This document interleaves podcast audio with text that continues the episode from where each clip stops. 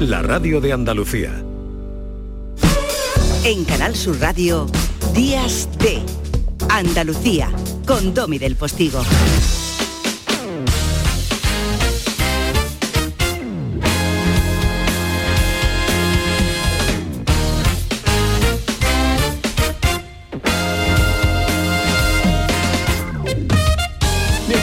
Mañana y siempre para empezar la segunda hora de los sábados en estos días de, de, Andalucía. Nuestros, aquí la radio pública de los andaluces y la andaluza, hacemos una conexión con un tipo extraordinario que es mi compañero José Antonio Domínguez, eh, con Canal Fiesta Radio, donde él lo peta y triunfa. Hoy nos trae a alguien de la tierra de nuevo. Quizá la hayan conocido a través de la revista del corazón, porque Martina es eh, la pareja sentimental de... Eh, María Casado y eh, una de las causas por las que María Casado, además de trabajar en la productora de Antonio Banderas, eh, la periodista esté entre nosotros viviendo, ¿no? Martina Di Rosso es un pedazo de artista y creo que la vamos a poder saludar, ¿no? Buenos días, José Antonio. Buenos días, Domi. Hoy tengo la suerte de presentarte a una artista con mayúscula, porque aparte de cantante, compositora, productora, es fotógrafa y muchas más cosas. Martina Di Rosso. Buenos días, Martina. Buenos días, ¿qué tal? Estamos con Domi del Postigo en el programa Días de, de Andalucía. Primero te iba a decir de dónde eres, pero digamos que eres una ciudadana del mundo. Así es, pero adoptada en Málaga ya. Desde Málaga, pues para el mundo. Oye, acabas de estrenar una nueva canción con Nia de la Rubia. Sí, así es, se llama Mala por pensarte. Y bueno, es una canción con un deje flamenco eh, y con, hecha con mucha, mucha humildad sobre todo. Es la primera vez que suena en Canal Sur Radio, porque ya la estrenamos ayer mismo en Canal Fiesta, Mala por pensarte, que es lo primero de lo nuevo de Martina Di Rosso. Así es. ¿Y qué más tienes entre manos? Pues tengo entre manos muchos lanzamientos que, que van a ir surgiendo en los próximos meses en, en todas las plataformas digitales y, con suerte también en Canal Fiesta, ¿por qué no? Así que bueno, eh, es un trabajo largo y hecho con cariño porque bueno, como te explicaba antes, pues eh, yo produzco mi música y toco todos los instrumentos, así que todo digamos que sale tanto composición como producción de, desde las cuatro paredes de, de, mi casa, del pequeño home studio que, que tengo. Pues fíjate, Domi, desde su pequeño estudio hasta esta gran emisora. Se llama Martina Di Rosso, le acompaña Nia de la Rubia, por cierto, Martina hoy estrena en Canal Sur Televisión Nia de la Rubia, el programa Somos Música con Manu Sánchez y el comandante Lara, así que habrá que verla y ahora a escucharla. Gracias por estar aquí. Gracias a vosotros.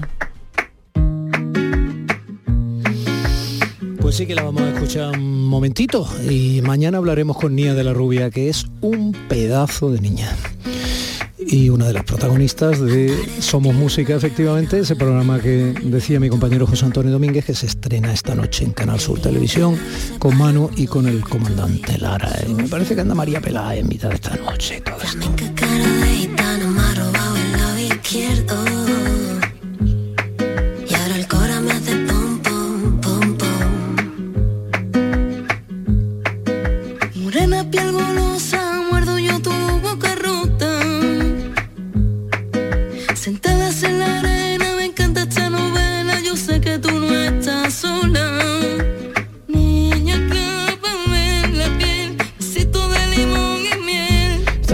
Esta niña que canta Nia de la Rubia, la sevillana, es un pelotazo de actriz, además, eh, cinturón azul de Taiwán. Pero bueno, como digo, la conoceremos un poquito más mañana. Eh, familia, son casi las 10 y 10 de la mañana y cambiamos el tercio. Si se llevasen el miedo y nos dejasen lo bailado. Hola Enrique, buenos días. Tommy. Te he escuchado Domi, supongo que, que estás ahí, ¿no? Estoy aquí. Eso es. Donde tú me dijiste que estuviera. Ahí está, ¿y dónde va a estar mejor que en Canal Sur Córdoba? Ahí, claro. En Córdoba se está muy bien, ¿eh? Hombre, vamos. En Córdoba se está muy bien, pero vamos, llevo diciéndote, me parece que desde que te casaste hace años, que a ver cuándo me invita a comer, pero no cae. Como tú vente, yo te invito. Enrique Benítez, economista, colaborador en el Diario de Córdoba y La Opinión de Málaga, entre muchas cosas. Enrique es sobre todo el hijo mm, de una madre nonagenaria, pero que está muy en su sitio, que detectó el engaño antes de que su madre angustiada fuera a ingresar dinero al banco creyendo que ayudaba en una emergencia a una de sus hijas. Vino a ser más o menos algo así, ¿no? Pues sí, Domi, eh, eh, los lunes escribo una columna sobre el mundo digital en Diario Córdoba y La Opinión de Málaga, también se publica en algún otro medio de prensa ibérica fuera de Andalucía. Y la del lunes pasado pues se titulaba Crónica de una estafa digital, que por suerte fue una estafa digital frustrada porque, mm, porque providencialmente yo esa tarde estaba con mi madre y me di cuenta de que, de que estaba a punto de, de sufrir un engaño. ¿no? Y bueno, lo que me llamó la atención de este intento de estafa es que primero que se produjo por WhatsApp, que es una aplicación pues, que genera confianza. ¿no? Las personas que reciben un mensaje de WhatsApp piensan que es quien se lo envía, saben quiénes son, que conocen su nombre, saben su Normalmente teléfono. los mensajes fraudulentos entran por SMS para parecer que son como oficiales, ¿no? Me Sí. preocupa más que me diga que ya directamente entran por WhatsApp. Claro, eso fue lo que me llamó la atención. Cuando recibimos phishing, que es ese mensaje del banco, muchas veces de bancos en los que ni Sí. siquiera tenemos cuenta, Sí. que nos dicen, no, su cuenta ha dejado de ser operativa o alguien ha entrado en su cuenta, eso todo entra por SMS. Pero en este caso fue un mensaje de WhatsApp y además eh, la persona que intentó engañar a, a mi madre eh, interactuó con ella en tiempo real, que esto es algo que yo tampoco eh, conocía. Es decir, mi madre contestó eh, y esa persona empezó a, a chatear con ella a través del WhatsApp. Y sorprendentemente pues me encontré a mi propia madre vestida a punto de ir al cajero automático para hacer una transferencia eh, supuestamente para ayudar a, a mi hermana, o sea, a otra de sus, de sus hijas, ¿no? Y claro, eh, lo contaba en la columna, pues al final Sí. las personas mayores se sienten muy vulnerables y esto es una canallada con todas las de la ley. eh, Sobre y- todo cuando además eh, tú lo especificas muy bien en tu columna, que está estupendamente resuelta, dice hola mamá. Claro, el mensaje empieza, hola mamá. Y una, una persona mayor pues piensa que es alguien. Y ella contestó pensando, eres fulanita, o sea, eres mi hija. Y la otra persona le contestó, es decir, eh, yo no tenía ni idea de que esto se podía producir, Domi. Fíjate que estoy atento a estas cuestiones, pero que entrasen por WhatsApp y que, mm, y que además eh, chatearan, ¿no? O contestaran los mensajes de mi madre justo en directo. Es que fue una estafa en directo lo que yo viví. Pues me llamó mucho la atención. Y, mm, y bueno, lo que, lo que comento en, en la columna es que es verdad que yo lo, lo puse esto en conocimiento del INCIBE, del Instituto Nacional de Ciberseguridad. Sí. Me contestaron muy rápido, me dijeron que ese, ese intento de engaño, de estafa, ya estaba detectado desde abril y había una información muy completa en su página web. Pero esa, esa información la, la gente normal no lo conoce, Domi. El, el público no lo conoce. Ni siquiera las personas que leemos el periódico a diario eh, estábamos al tanto de que el INCIBE ya había detectado este intento de, de estafa. Y además, si intentas poner una denuncia a la Policía Nacional, lógicamente te dicen que como no ha habido estafa, no hay delito y por lo tanto no hay nada que investigar. Ese es el problema. Yo tenía el teléfono que estaba escrito a una compañía eh, portuguesa que es Lica, una compañía móvil, de móvil. Tenía también la cuenta corriente que estaba en Open Bank. Y bueno, si hay un teléfono que está estafando a la gente y hay una cuenta corriente en la que se están recibiendo transferencias procedentes de estafas, yo creía que alguien podría actuar. Pero como en mi caso no se llegó a producir la estafa, pues la propia Policía Nacional lo que te dice es que no pueden investigar porque no ha habido una comisión de delito. Entonces la, sen- la sensación que tiene es una sensación muy rara, ¿no? Porque por un lado estás contento porque tu madre, eh, al estar tú allí con ella, no ha picado y te ha ahorrado un disgusto, pero te- lo que te pregunta es cuántas señoras mayores y cuánta gente mayor no estará siendo víctima de este tipo de engaños sin que se pueda hacer prácticamente nada. Y yo te agradezco mucho que traiga este tema a un medio público, porque creo que los, los medios de comunicación públicos tienen la, pueden hacer más en este sentido, ¿no? Pueden divulgar más estas estafas porque tenemos muy buenos profesionales que son capaces de detectarlas, tanto en el INCIBE como en la policía, como en el Centro Criptológico Nacional, pero las posibles víctimas de las estafas no lo saben. Hmm. Y esto hay que contarlo para que la gente esté al tanto. Sí, hay como un escalón, eh, perdón, un eslabón que falta en, la cadena de protección y detección de este eh, tipo, de esta tipología criminal, porque lo es, ¿no? Entonces, yo personalmente, eh, en su momento, este es un tema que he tratado en alguna ocasión, y también he comentado que efectivamente el INCIBE tiene una capacidad para detectar y codificar las- los teléfonos fraudulentos, falsas centralitas, etcétera, que luego, insisto, se queda allí. O sea, ellos tienen el conocimiento de lo que ocurre, pero no capilariza para defender a las personas que van a seguir siendo estafadas. Entonces, ahí tenemos que intentar ver de qué forma, la divulgación sin duda alguna, como dices y te lo agradezco, es una de ellas, pero hay que ver de qué forma se puede proteger sobre todo a personas mayores, y está muy bien traído, porque hablábamos precisamente del Alzheimer esta semana, que afecta sobre todo a personas mayores, que están muy vulnerables. A mi padre le pasó, yo lo comentaba contigo fuera de antena, y eh, fue de otra forma, además directamente hablando por teléfono, un presunto comercial, que lo era, sin ningún tipo de escrúpulo, que capturaba sobre todo a personas mayores y les ofrecía un producto que tiene que ver con Internet, que ni siquiera entendía la persona que amablemente, por esta cosa de la educación que tiene todavía alguna gente bastante mayor de otras generaciones, mantenía la llamada y mantenía la conversación. Entonces, grabando sus sís y su consiento, ya sabes que tienen una especie de contrato oral.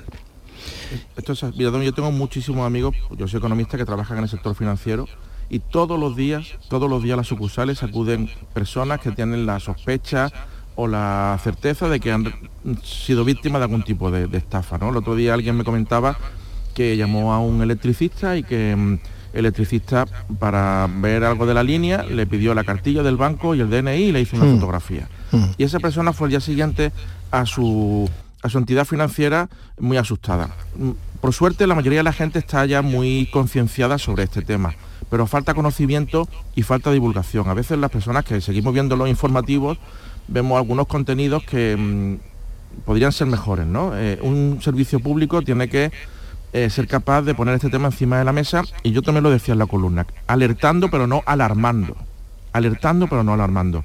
Y ese es el que reivindico y el que creo que falta. Eh, si toda la gente, incluso los que somos más jóvenes, tenemos esa información de que se está produciendo un determinado tipo de estafa o de engaño, ya seremos nosotros los que nos encargaremos de proteger a las personas más vulnerables de nuestro entorno. Pero fíjate que ni siquiera nosotros que estamos al, al día teníamos noticia de esa, de esa estafa que es por WhatsApp, ¿no? que es un- una aplicación que es una aplicación de absoluta confianza para la gente que la utiliza. Y esto es lo que tenemos que poner encima de la mesa y que tú estás haciendo hoy en Canal Sur, que es un medio público y que está comentando este tema y que quizá llegue a oídos de mucha gente pues que no lo conocía. Y luego esto tiene un, un rebote humano muy potente. Eh, mi padre se sintió chantajeado, empezaron a llegar cartas cuando, claro, él veía que le, en el banco le cobraban unas cosas, la caja de ahorros, ¿no? típica de personas mayores, en el caso de la generación de mi padre y de tu madre. Y aunque ya casi no existen las cajas de ahorro y los formatos hayan cambiado, y eso lo sabes tú mejor que yo como economista. Pero en todo caso, eh, yo accedí a, que mi padre me contara aquello después de mucho esfuerzo porque él se sentía culpable y además estaba viviendo por dentro un problema que para él era grave. Entonces a mí me extrañaba tanto mi padre octogenario, su actitud, que poco a poco me di cuenta de que había un problema. Y tras el problema no había más que este fraude. ¿no? Supongo que a tu madre también de alguna manera la atribularía la situación. Claro, Domi, mi madre se echó a llorar, dijo que ella estaba muy torpe y al final las personas mayores que además ya saben que no tienen las mismas eh, habilidades y las mismas condiciones que antes porque van perdiendo reflejos, porque bueno, pues la edad te va mermando, pues eso supone... Y el mundo un- va muy rápido Claro, y sus supone- técnicas obligadas a veces pasan de las personas mayores que no pueden acceder a ellas. Es que eso es así, ¿no? Ellos eligen, eligen un sistema. Y ahora te, te voy a comentar otra cosa que no quiero que se me olvide. Pero mi madre se sintió muy vulnerable y eso fue un torpedo a su confianza en ella misma. Y hay una cosa que ahora me pregunto, Domi. ¿Por qué yo o tú no hemos recibido este tipo de intentos de estafa a través de WhatsApp? Y sí lo ha recibido mi madre que tiene 92 años. Eso es muy, eso está muy bien No estará gente vendiendo Porque a bases de nosotros no, a nuestro teléfono nos dicen hola mamá, ¿no? ¿No estará, ¿No estará gente vendiendo bases de datos de personas mayores? Hmm. Porque, porque, porque a mi madre sí y a gente mayor sí y tú y yo o Mariano que está aquí en la cabina no reciben estos mensajes, Domi? Porque hay gente que está vendiendo bases de datos de posibles víctimas. Y eso también debería eh, controlarse y perseguirse. Porque este tipo de desaprensivos van directamente por las personas mayores, que son las más frágiles y las más vulnerables y con quien pueden tener éxito. Bueno, 10 eh, y 20 de la mañana. Eh, ojalá esto sirva de algo. Mm, intentemos seguir en esta dirección y tú sigues detectando fraudes digitales de una u otra forma o riesgos, que a veces no son fraudes, de un mundo digital que es a veces ni siquiera líquido, como decía Bauman, ya es gaseoso. Esto va a una velocidad de vértigo y muchas veces es utilizado precisamente por eso porque es inaprehensible en ocasiones e invisible lo que hay detrás de un portal web, por ejemplo, comercial, pues es utilizado, pues como siempre se ha hecho, por quienes tienen la tentación de aprovecharse los demás sin ningún escrúpulo, sobre todo cuando los demás están en una situación de debilidad frente a ellos.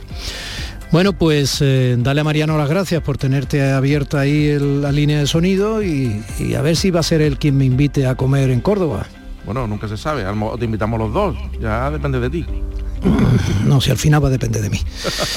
Esto es... eh, bueno, dale a tu chica un beso que sé que anda por ahí también. Cariños. Muchas gracias, Domi. A ti. Días de Andalucía con Domi del Postigo, Canal Sur Radio. Comienza septiembre instalando paneles solares premium en tu tejado y protégete de la subida de luz. Ilumina tu hogar de noche con nuestras baterías y ahorra hasta el 90% en tu factura. Instalaciones garantizadas por 25 años. No esperes más. 955 44 11 11 o socialenergy.es y aprovecha las subvenciones disponibles. La revolución solar es Social Energy. ¿Por qué Agua Sierra Cazorla es única? El equilibrio de su manantial es único, el más ligero en sodio, la idónea para la tensión arterial, más rica en magnesio, calcio y bicarbonato. Y ahora Agua Sierra Cazorla con los refrescos saludables de verdad, sin azúcar y sin gas, más naranja y limón. Agua Sierra Cazorla, la única en calidad certificada. Qué alegría verle por aquí. Tenemos ya su mesita de siempre reservada. Le traigo enseguida su aperitivo. Por cierto, nos ha entrado un besugo fresco como a usted le gusta. Se lo podemos hacer a la bilbaína quitándole la guindilla, por supuesto. No queremos que le siente mal. Sueldazo del fin de semana de la 11. Todos los sábados y domingos puedes ganar un premio de 5.000 euros al mes durante 20 años, más 300.000 al contado. Bien, acostúmbrate. A todos los que jugáis a la 11, bien jugado. Juega responsablemente y solo si eres mayor de edad. Canal Sur Sevilla, la radio de Andalucía. Si necesitas un electrodoméstico, ¿por qué pagar de más en grandes superficies? Ven y paga de menos en Tiendas El Golpecito. Tus primeras marcas al mejor precio y una selección de productos con pequeños daños estéticos con descuento adicional y tres años de garantía. Tiendas El Golpecito. Ahorra hasta el 50% en tus electrodomésticos. 954-100-193 y tiendaselgolpecito.es. ¿Planeando salir de escapada o de fin de semana? Recuerda, hay otra Sevilla. Asómate a la provincia y disfruta de un turismo seguro en cada uno de sus espacios naturales, pueblos monumentales y alojamientos. Cambia de vistas. ProDetour Turismo de la Provincia, Diputación de Sevilla. ¿Quieres un iPhone 13 gratis? Ahora puede ser tuyo con tus compras de vuelta al cole en el Centro Comercial Parque Guadaira.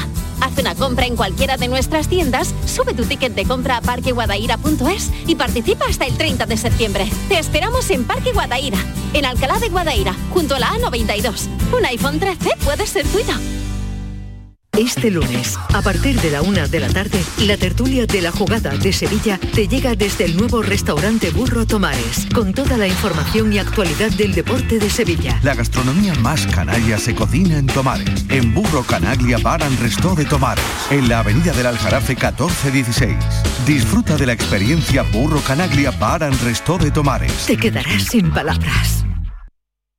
La mañana de Andalucía con Jesús Vigorra es tu referencia informativa de las mañanas de Canal Sur Radio. Desde bien temprano, desde las 6 de la mañana, te cuento toda la información de cada día, las cosas que te interesan y que te afectan.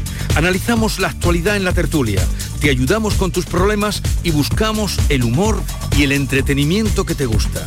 Ya ves, lo mejor para nuestra gente. La mañana de Andalucía con Jesús Vigorra. De lunes a viernes desde las 6 de la mañana. Más Andalucía, más Canal Sur Radio. Humor, ingenio, música en directo, entrevistas. Todo lo tienes en el show del comandante Lara. Y te esperamos los domingos en la medianoche para que disfrutes de la radio más original y divertida. ¡Vas a flipar! ¡Síguenos! El show del comandante Lara. Este domingo en la medianoche. Canal Sur Radio, la radio de Andalucía. Días de Andalucía, con Domi del Postigo, Canal Sur Radio. Y sé que llega uno de los momentos que todos estaban esperando, al menos los oyentes generosísimos de estos días de nuestros aquí en la Radio Pública Andaluza, porque nos quedamos en puntos suspensivos tras transitar una entretenidísima y apasionante eh, primera parte del recuerdo historicista y periodístico de la figura de Isabel II, de aquel padre suyo que fue rey sin querer, pero le echó arrestos, pese a sus eh, peculiaridades que en el contexto histórico que le correspondió a Jorge VI se suponía que eran incapacidades, y porque su hermano Eduardo eh, pues abdicó por amor, entre otras muchas cosas. Historia, ni blanca ni negra.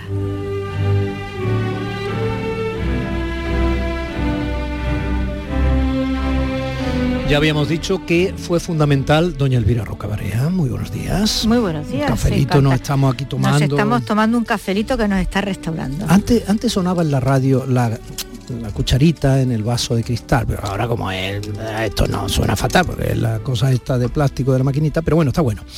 Bueno, dicho esto, eh, ya ¿Por dónde dijimos, sí, yo creo que podíamos recordar que fue muy importante la participación de la Casa Real Británica durante los bombardeos en la Segunda Guerra Mundial de Inglaterra. Dicho esto, eh, a partir de ahí empezamos a eh, mirar peculiaridades. Por ejemplo, usted nos dijo de dónde venía el apellido Windsor, en realidad tenía un, un apellido inicial que venía de una casa que, bueno, tenía origen alemán y no era plan de tener un enorme apellido alemán cuando los alemanes, eh, los nazis, bombardeaban el país. Eso por un lado. Y entonces se pusieron Windsor por el castillo, donde habitualmente por la realeza británica pues castilleaba. ¿Qué más? Pues, eh, por ejemplo, me decía usted que Windsor, además, es un apellido que se parte.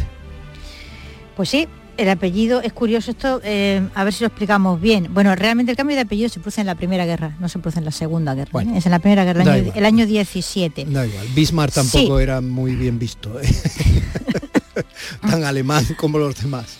El- la circunstancia de que eh, la reina Isabel se casa con, eh, con un señor que es duque de Edimburgo y es un Mountbatten, ¿vale? Los Mountbatten pues es una, son descendientes directos de, de la reina Victoria y eh, bueno, mucha gente recordará a Lord Mountbatten que fue asesinado por el IRA eh, cuando le pusieron una bomba al barco, sí. este es el último virrey de la Era India. primo hermano del marido de Isabel II. Era primo, exactamente. Y entonces estos Mountbatten, que están muy orgullosos de su apellido, es un apellido eh, enormemente ilustre, bueno, pues este marido consorte tiene una cierta pena de que su nombre no va a, ir a sus descendientes. Y entonces hay un decreto en el que eh, se determina que los descendientes de la reina Isabel y, eh, y del duque de Edimburgo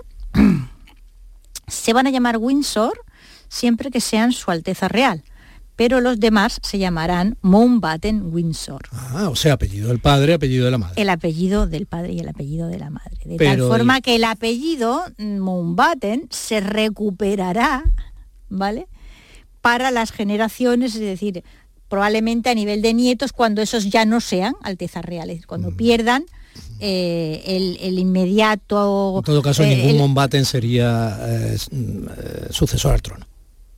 O sea, Mm, quiero decir... eh, Difícilmente. Sí. Difícilmente. Muy vale. difícilmente. Mm. Es decir, porque claro, lo- su Alteza Real son considerados solamente aquellos que están, digamos, en lo inmediato. Ese ¿no? matrimonio ¿no? fue mal, ¿no? Al menos desde el punto de vista mediático básico, ¿no? Que luego se ha contado muchas cosas de esa convivencia. Pero bueno, en principio no fue mal, ¿no? El matrimonio del duque de Edimburgo y la reina Isabel II, ¿no? Bueno, pues yo creo que eran dos personas que se casaron sabiendo mm, con quién se casaba cada uno de ellos, ¿no? Y entonces, eh, cuando uno es un profesional, como debe de serlo, vamos, en su obligación está el serlo, puesto que disfrutan de enormes privilegios, pues también tendrán que disfrutar de enormes obligaciones y una de esas obligaciones es mantener un comportamiento hasta cierto punto ejemplar en determinadas cosas. Y ocurrió. Y ocurrió. Los, los dos, digamos, estuvieron a la altura de los papeles que les tocó eh, jugar o representar. Otra cosa ya es que haya habido en la casa eh, generaciones más jóvenes y menos... Pero tú fíjate, por ejemplo, el caso de Eduardo VIII, o sea, Eduardo VIII saca los pies del plato y abdica. O Sí, lo contamos, Eduardo enamorado, por amor. eh, pe- pero no se le ocurre.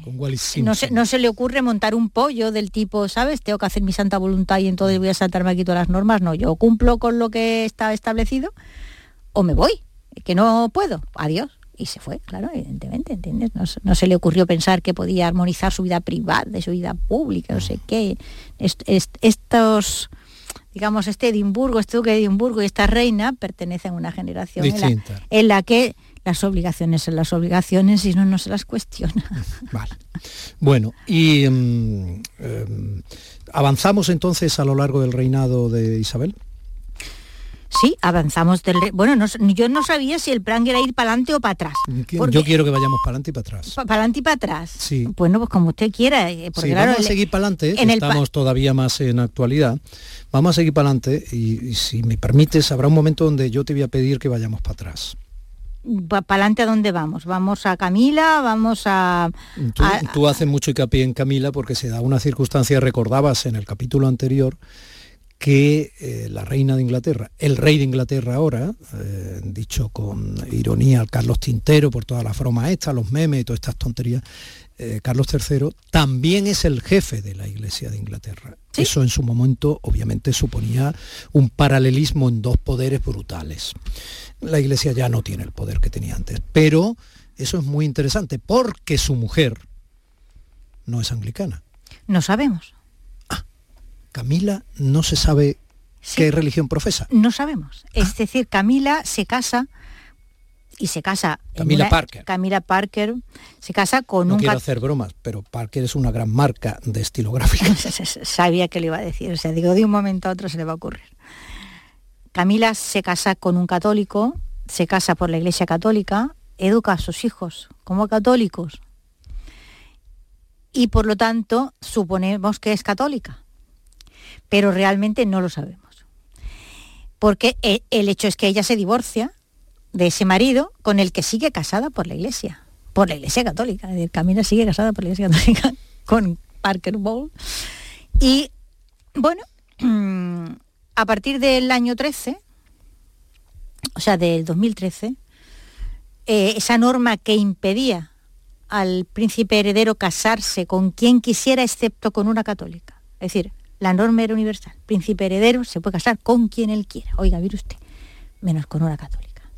Ese matrimonio obligaba a la renuncia.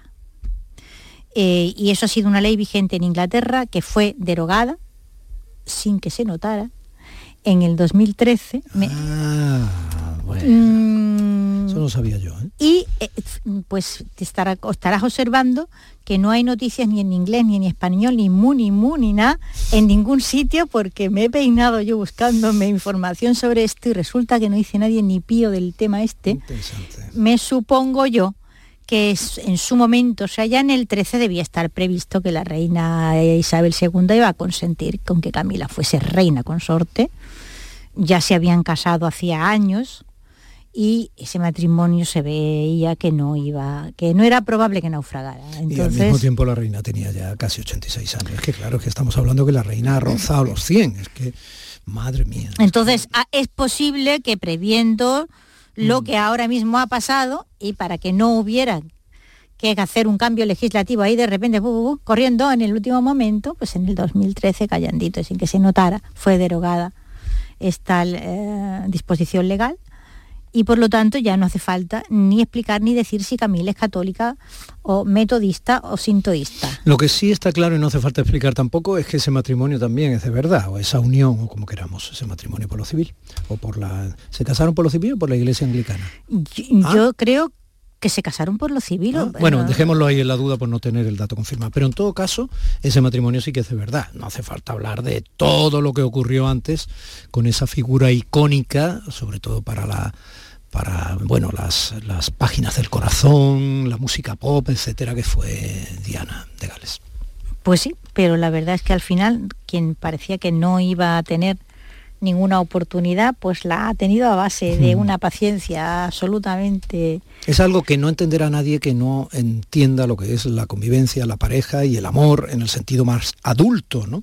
Porque claro, mirando la foto, parecía que lo lógico es que Lady Di fuera quien eh, el, bueno, Carlos quisiera, pero no es así. No, no es así. Esta era una relación que había sido interrumpida en su momento por circunstancias varias y que realmente no se interrumpió. O sea, si uno se pone a mirar, pues resulta que, eh, Camila y Carlos están juntos de toda la vida. Toda la vida. Toda la vida. Mm. de esas parejas de toda la vida. Toda la vida.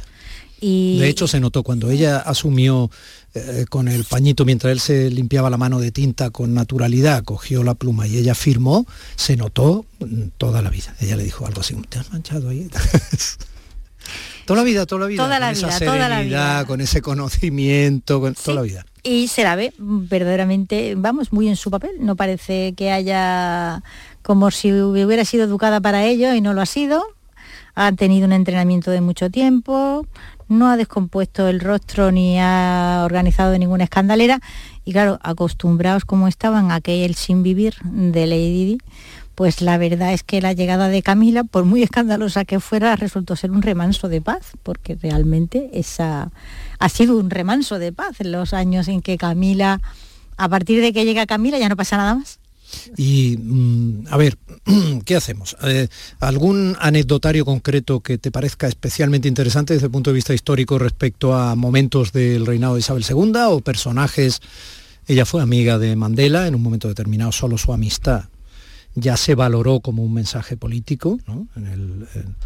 Eh, no sé, eh, que sea la reina de la Commonwealth. eh, Hombre, no lo de la- lo Es de la Commonwealth es son una- 50 y es- tantos países, ¿no? Mucha gente no lo ha es oído una y dice, ¿esto qué construcción es? es una construcción la Commonwealth que había comenzado su abuelo ¿eh? su abuelo es que es cuando empieza realmente el imperio británico a perder territorio Pero eso, eso es otra cosa muy potente. es muy potente, que es, fue la idea eh, muy inteligente por parte de esa casa reinante de que conforme los distintos países eh, iban apareciendo en el desmembramiento del Imperio Británico, permaneciera la casa reinante como reyes, digamos, de esos territorios, con independencia de cuál fuese su, eh, su trayectoria política posterior. ¿no? Y esto lo comienza eh, el abuelo, es decir, eh, el, el que cambia el nombre de la casa, vamos, el abuelo Jorge V, y luego lo continúan con mucha inteligencia los, los Windsor que vienen a continuación y han conseguido hasta el momento presente realmente ningún país, ha habido en algún momentillo ahí alguna tal, pero realmente ninguno de los países que formaron parte del Imperio Británico ha dejado de considerar a los reyes como reyes en sus países. Es una cosa meramente simbólica. Estamos Ojo, hablando de países incluso como Canadá, sí, sí, como Canadá. Como que es muy, muy fuerte. Y Australia. Sí, sí, sí. Pero fíjate, eh, tú dirías, bueno, esto es una cosa meramente simbólica. Bueno, nada menos. ¿eh? O sea, que hay que decir que lo, que lo simbólico es una cosa realmente muy importante. Una cosa simbólica, pero que ellos han aceptado. O sea, es un símbolo aceptado. Sin duda. Si no quisieran, no lo habrían aceptado porque son países duda. independientes. por eso digo que la corona, en el caso de Inglaterra, tiene unas connotaciones especiales en cuanto a que ha sido un factor que ha, si- que ha sido aglutinante. O sea, ¿qué es lo que ha hecho Carlos con o sin Tintero? Ha ido a Irlanda. O sea, la primera en la frente, absolutamente, ¿no? O sea, primero esa reina se muere, se muere en, en Edimburgo, o sea, se muere en, perdón, en- en Es- en Escocia. Eh, y eh, Escocia juega un papel importante en todo lo que tiene que ver con el- ellos han tenido siempre por y ese ese príncipe Carlos con la fotografía o con el kiro, o sea con la falda escocesa hemos le hemos visto año tras año de manera inconmovible no y, y esos paseos por esos eh, paisajes de Highlanders por supuesto y automáticamente lo primero que William hacen Wallace. es ir a Irlanda claro vamos Irlanda a Gales y todo esto. Rob Roy.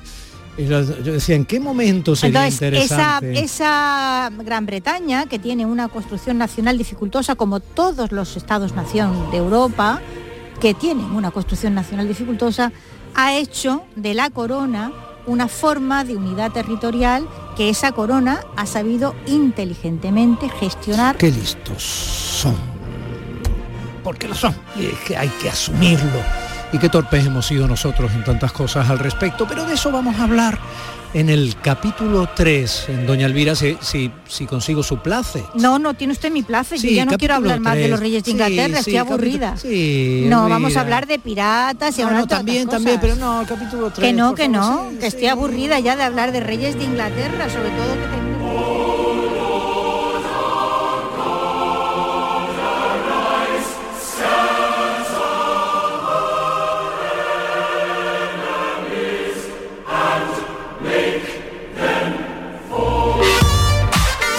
Canal Sur Radio, Días de Andalucía, con Domi del. Comienza septiembre instalando paneles solares premium en tu tejado y protégete de la subida de luz. Ilumina tu hogar de noche con nuestras baterías y ahorra hasta el 90% en tu factura. Instalaciones garantizadas por 25 años. No esperes más. 955 44 11 11 o socialenergy.es y aprovecha las subvenciones disponibles. La revolución solar es Social Energy. ¿Por qué Agua Sierra Cazorla es única? El equilibrio de su manantial es único, el más ligero en sodio, la idónea para la tensión arterial, más rica en magnesio, calcio y bicarbonato. Y ahora Agua Sierra Cazorla con los refrescos saludables de verdad, sin azúcar y sin gas, más naranja y limón. Agua Sierra Cazorla, la única en calidad certificada. Sevilla. Canal Sur Radio. Tío, me he descargado una app en la que si le pago a cualquier piba me manda un vídeo haciendo lo que yo quiera. Venga ya. Mira, aquí está. Pero si es mi hermana. No importa que la conozcas o no, que lo hagas en un edificio o en una aplicación. Estás colaborando con la prostitución. Distintos formatos, misma violencia. 23 de septiembre, Día Internacional contra la Explotación Sexual y la Trata de Personas. Ayuntamiento de Sevilla. Atravesaremos mares y océanos para traer hasta aquí las especias de otros mundos. No será fácil, pero la aventura merecerá la pena. Ven a nuestros restaurantes y navega por una cocina de ida y vuelta que conmemora la travesía de Magallanes hace 500 años. Hoteles de Sevilla y provincia. ProDetour, Diputación de Sevilla. Apunta, tú y yo, viernes 23 y sábado 24 de septiembre, maratón de videojuegos. ¿Cómo? ¿Qué? Sí, sí, lo que oyes, en el centro comercial Los Alcores, con más de 10 puestos para jugar a FIFA, Fortnite, Dancer, realidad virtual y PS4. Y además habrá torneos y premios. No nos lo podemos perder. Autovía A92, salida 7 en Alcalá de Guadaira. Centro comercial Los Alcores, mucho donde disfrutar. Los sábados y domingos disfrutamos de Andalucía y de su gente. Contigo, en Gente de Andalucía, con Pepe da Rosa. Tradición, cultura, patrimonio, fiestas, historia, música, humor, gastronomía, pero sobre todo mucha gente de Andalucía. Con optimismo, con alegría, con espontaneidad, como es la gente de Andalucía. Gente de Andalucía, los sábados y domingos desde las 11 de la mañana, con Pepe da Rosa. Más Andalucía, más Canal Sur Radio. Sencilla, Sencilla, rápida, rápida, fácil de manejar. fácil de Así es la nueva app de Canal Sur Radio. Con todos los programas y audios destacados, los podcasts, emisiones en directo. Para que sigas conectado a nuestra programación y a los espacios que más te gustan y sigue. Cuando quieras, donde quieras. Descárgate ya nuestra app. Todo Canal Sur Radio, Radio Andalucía Información, Canal Fiesta, flamencoradio.com y Canal Sur Radio Música para ti. Cuando quieras, donde quieras. Más Andalucía, más Canal Sur Radio. En Canal Sur Radio, Días de Andalucía, con Domi del Postigo. Cristina en la red.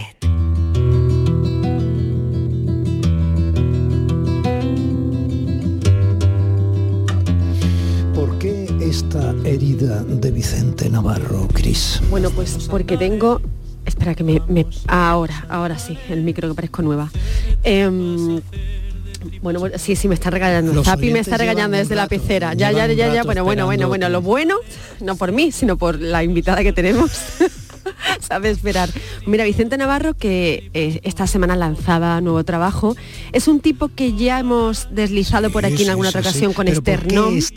Y está porque creo que casa a la perfección con parte de la poética, parte de lo que va el argumento de la película Secaderos de Rocío Mesa, que es nuestra invitada de esta mañana. Tú sabes que Secadero está rodada en la Vega Granadina, allí entre Chopos, donde antes es un lugar herido. el tabaco.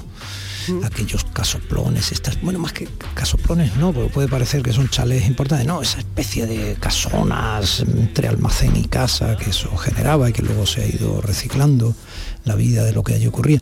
¿Sabes que hay un monstruo?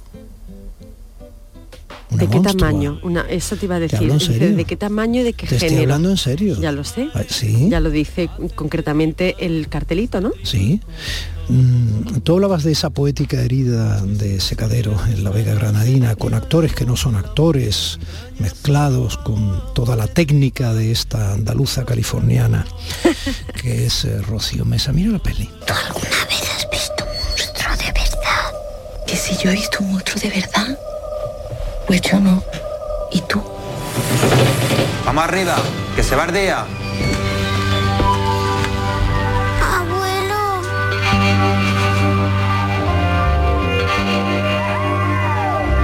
Mira, un poquito más harto. ¿Qué pasa contigo? ¿Qué pasa conmigo? ¿Qué pasa contigo, Rocío Mesa? Buenos días. Hola, buenos días. ¿Qué pasa con vosotros? buenos días, Rocío. Qué Un placer hablar contigo. ¿eh? La puñetera, qué bien ha salido. es que- Bueno, yo conocí a Rocío Mesa y me quedé impactado ya para toda la vida. Bueno, quien la, Vamos, con- estuve a punto de irme a California con ella. quien la conoce, eh, ya sea en formato cinematográfico o en persona, eh, me dicen lo mismo. Yo todavía no tengo ese, ese placer. Espero que pronto podamos eh, hablar en persona y, y- y- y tocarnos. Pero sí, hay quien dice, vamos, todo el mundo me dice que impacta, que es una tipa que impacta ya sea en el metraje o en, o en lo personal. Bueno, en San Sebastián ha impactado porque te has llevado, ayer supimos que te has llevado el premio de un hallazo, ¿no? Pues sí, qué cosas me decís tan bonitas. Eh, ha sido un premio precioso el que hemos recibido porque es un premio que está dedicado a, a la mirada femenina en el cine. Entonces es un premio para todas las mujeres que han hecho esta película delante y detrás de las cámaras. Eh, y bueno, pues las actrices de, de Secadero enviaron unos audios preciosos de agradecimiento que, que emocionaron a toda la sala mientras recogía el galardón. Fue realmente muy emotivo y, y me siento pues muy orgullosa ¿no?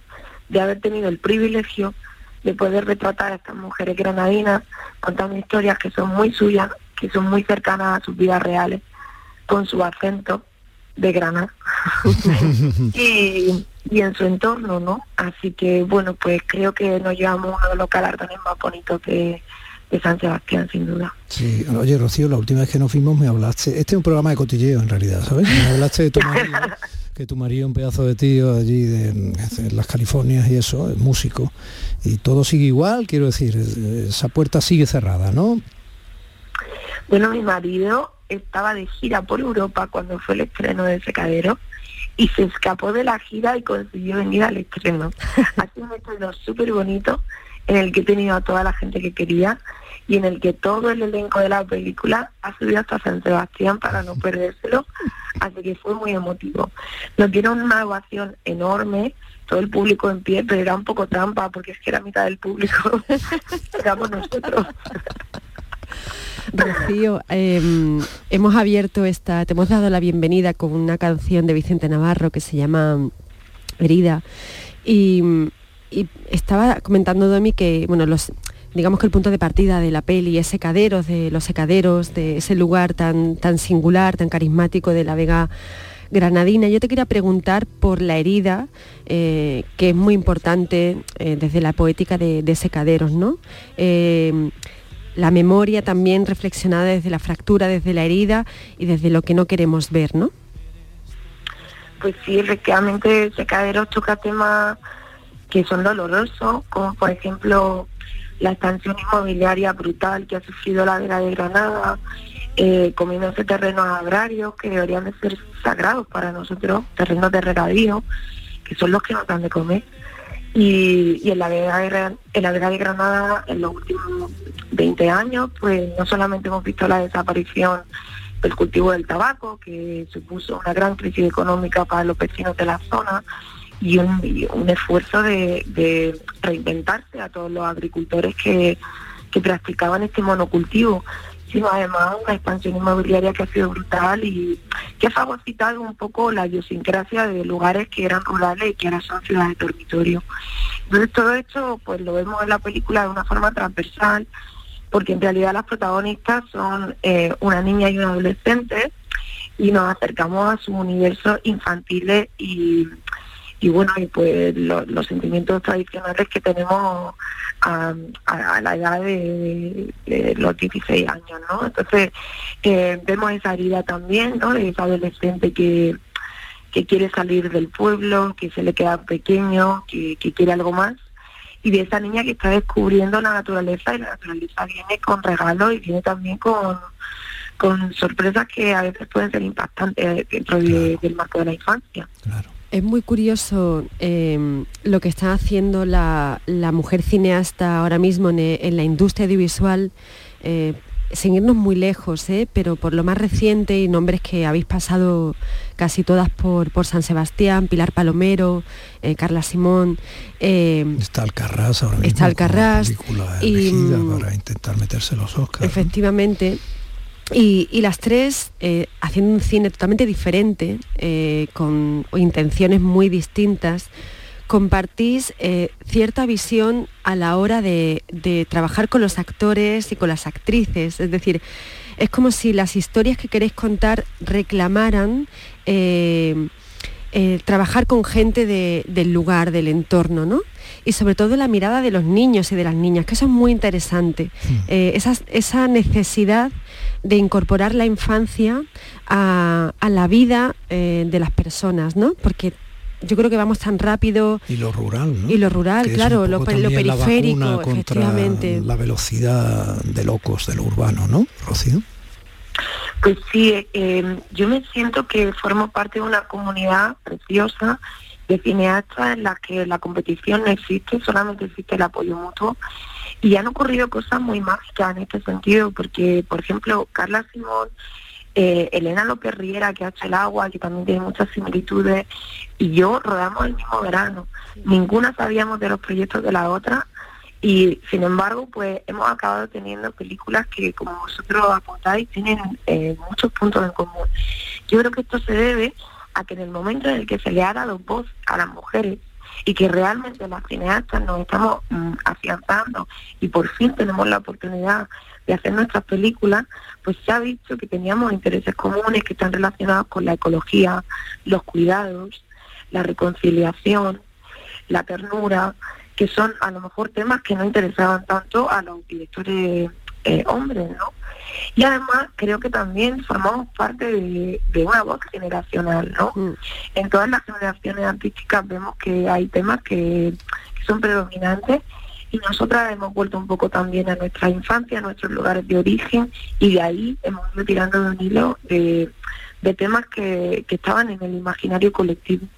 Mira qué pirueta radiofónica, Rocío, Cris. O sea que en cierto modo habéis vuelto a la raíz. Bueno, la pirueta es porque esta canción que suena es La raíz de Ede.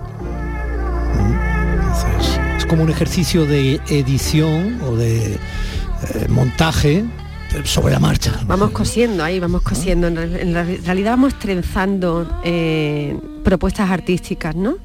Eh, ya que está Domi que ha metido la raíz, yo te quiero. Deja que suene un pelín, venga, venga, para que la escuche Rocío. Es que si no. Quiero tener que ser capaz.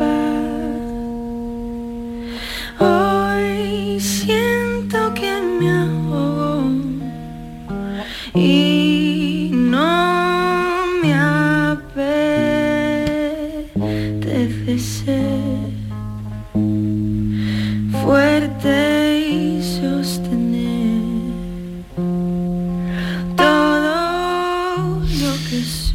Eso decía Atlas. En este no apetecer sostener todo lo que una es, em, que eso es muy algo común al hecho de ser mujer, eh, esas resistencias ¿no? que generamos. Bueno, yo creo que también. Bueno, hombre, Domi, sí, eso ahora, ahora, pero hombre, los 20 siglos que nos hemos tirado, a Sí, ver, pero vosotras no estabais hace 20 siglos. bueno, estaban otras que tampoco querían sostener, exacto. claro, Ojalá, claro, ojalá claro, pero había otras. Bueno, en ese, en ese trenzar eh, que decía antes en relación con esta canción que está sonando, Rocío, te pregunto, ¿es, ¿es la hora de la periferia? Y cuando digo periferia, me refiero ya no solamente a esas miradas que tú estabas señalando, nuevas, que se incorporan a otra manera de hacer cine, otra manera de escribir, a otra manera de, de pensar, ¿no? La semana pasada tuvimos a Remedios Zafra por aquí, sino también eh, la periferia como los centros de poder, ¿no? Es decir, eh, el cine andaluz lleva muchísimo tiempo reclamando por derecho propio además un puesto de honor ¿no? dentro de la industria nacional audiovisual con directores y directoras y profesionales de, de una calidad y de un prestigio incuestionable, ¿no? Pues mira, yo creo que la hora de la periferia es siempre.